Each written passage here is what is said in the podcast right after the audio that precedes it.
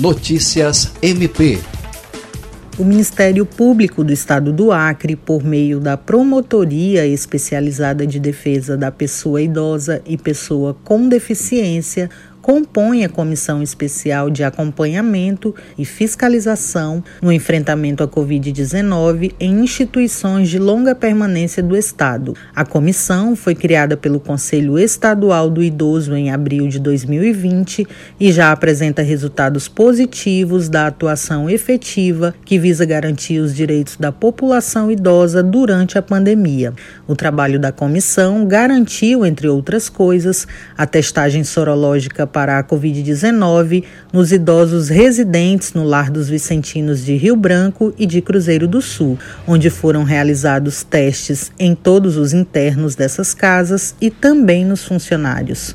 A comissão segue acompanhando e fiscalizando as ações de enfrentamento à Covid-19 voltada para os idosos enquanto durar a situação de emergência de saúde pública no Acre. Andréia Oliveira, para a Agência de Notícias do Ministério Público do Acre.